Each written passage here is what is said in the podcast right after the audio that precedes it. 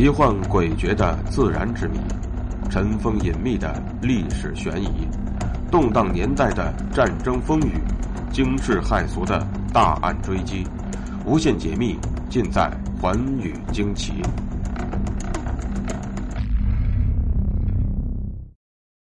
大家好，欢迎收听《寰宇惊奇》，我是东方。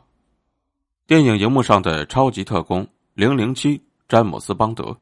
是人们心目当中的英雄。然而，这个影片的故事是虚构的。那么，他真正的原型是谁呢？他是否也曾有过像詹姆斯·邦德一样惊险异常的特工经历呢？下面，就请和我一起走进今天的故事。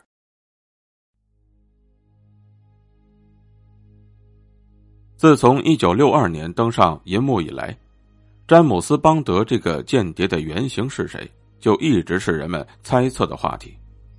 零零七系列小说的作者伊恩·弗莱明对此也是讳莫如深。他唯一的一次表态是在一九六二年十月，当时他在《泰晤士报》上撰文称，詹姆斯·邦德是一位真实间谍的传奇版本。那个人也许就是威廉·史蒂芬森。第二次世界大战期间，这位绰号无畏的加拿大人是英国情报机构在整个西半球的最高代表。他还帮助美国人成立了战略情报局。一八九六年一月二十三日，威廉·史蒂芬森出生在加拿大的温尼伯湖地区。在一战期间，他志愿加入到了加拿大的陆军。后来被调到了英国皇家陆军航空队。由于作战英勇，战友们便送给了他一个绰号“无畏”。战争结束之后，史蒂芬森下海经商。由于业务关系，他在许多国家都结交了朋友，而这些人脉也成为了他日后重要的情报来源。一九三六年四月，史蒂芬森得到消息，希特勒正在疯狂的扩张军力。并对外掩盖了八亿英镑的军费开支，这严重违反了凡尔赛条约，将对欧洲乃至国际安全构成威胁。史蒂芬森将这些情报报告给了当时的反对党议员温斯顿·丘吉尔，并且受到了后者的高度重视。丘吉尔以这些情报为炮弹，在议会里炮轰了张伯伦政府的绥靖政策。等到第二次世界大战打响之后，史蒂芬森受命于英国政府，丘吉尔将其派往了纽约秘密建立的英国安全协调局。该机构实际就是英国情报机构在西半球的总代理。而到了战争结束时，英国安全协调局已经成为了负责整个南北美以及加勒比海地区的间谍情报活动的总办事处。而英国史蒂芬森的正式头衔是。英国护照控制官员，私下里他还是丘吉尔首相安排在罗斯福总统身边的私人代表。史蒂芬森作为英国情报机构在西半球的最高代表，丘吉尔对他极其信任。在史蒂芬森的领导之下，英国安全协调局成功的影响了美国的媒体和公众舆论，许多著名的专栏作家纷纷的发表了亲英反德的文章。在战争期间。史蒂芬森在加拿大成立了 X 训练营，这也是北美地区第一座培训秘密行动人员的学校。在一九四一年到一九四五年间，约有两千名英美加拿大等国的特工在此接受过培训，而后他们便活跃在各个敌后的战场，为盟军取得最终胜利做出了巨大的贡献。当时，伊恩·弗莱明也在 X 训练营进修过。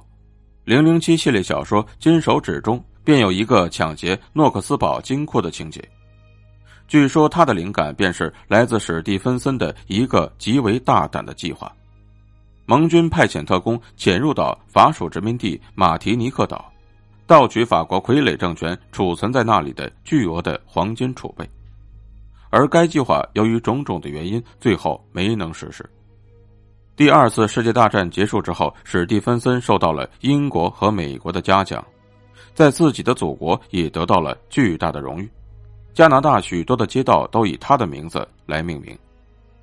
一九八九年，史蒂芬森在百慕大群岛去世。除了威廉·史蒂芬森之外，达斯科·波波夫也被许多人认为是零零七的原型。波波夫是纳粹德国最信任的间谍之一，是英国军情五处最成功的双重间谍，同时，他又是英国谍报史上最著名的风流间谍。许多专家认为。詹姆斯·邦德周围围绕着那么多漂亮的邦女郎，以及他身上那种令人无法抵挡的魅力，就取自波波夫这个原型。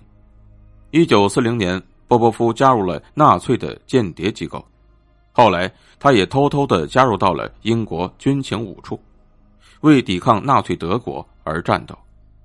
在德国人那里，他用的代号是伊万；在军情五处，他的代号是侦察兵。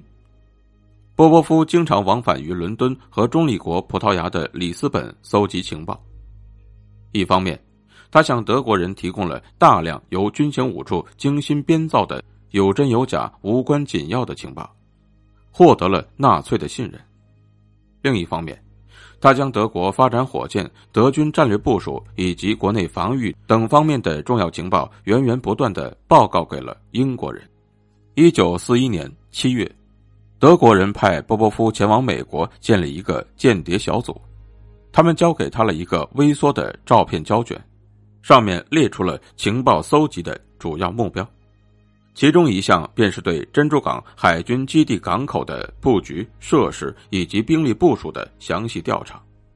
波波夫结合自己发现的种种迹象，判定日本人很有可能会袭击珍珠港，于是便亲自想把这个情报交给胡佛。不料却遭到了冷遇。一九四一年十二月七日，日本偷袭珍珠港得手，波波夫的情报也得到了验证。波波夫作为谍报人员，无疑是非常成功的。凭借英国给他提供的一些交给德国人的情报，波波夫深得纳粹的信任，甚至被誉为元首最好的特工。希特勒对他也是笃信不疑。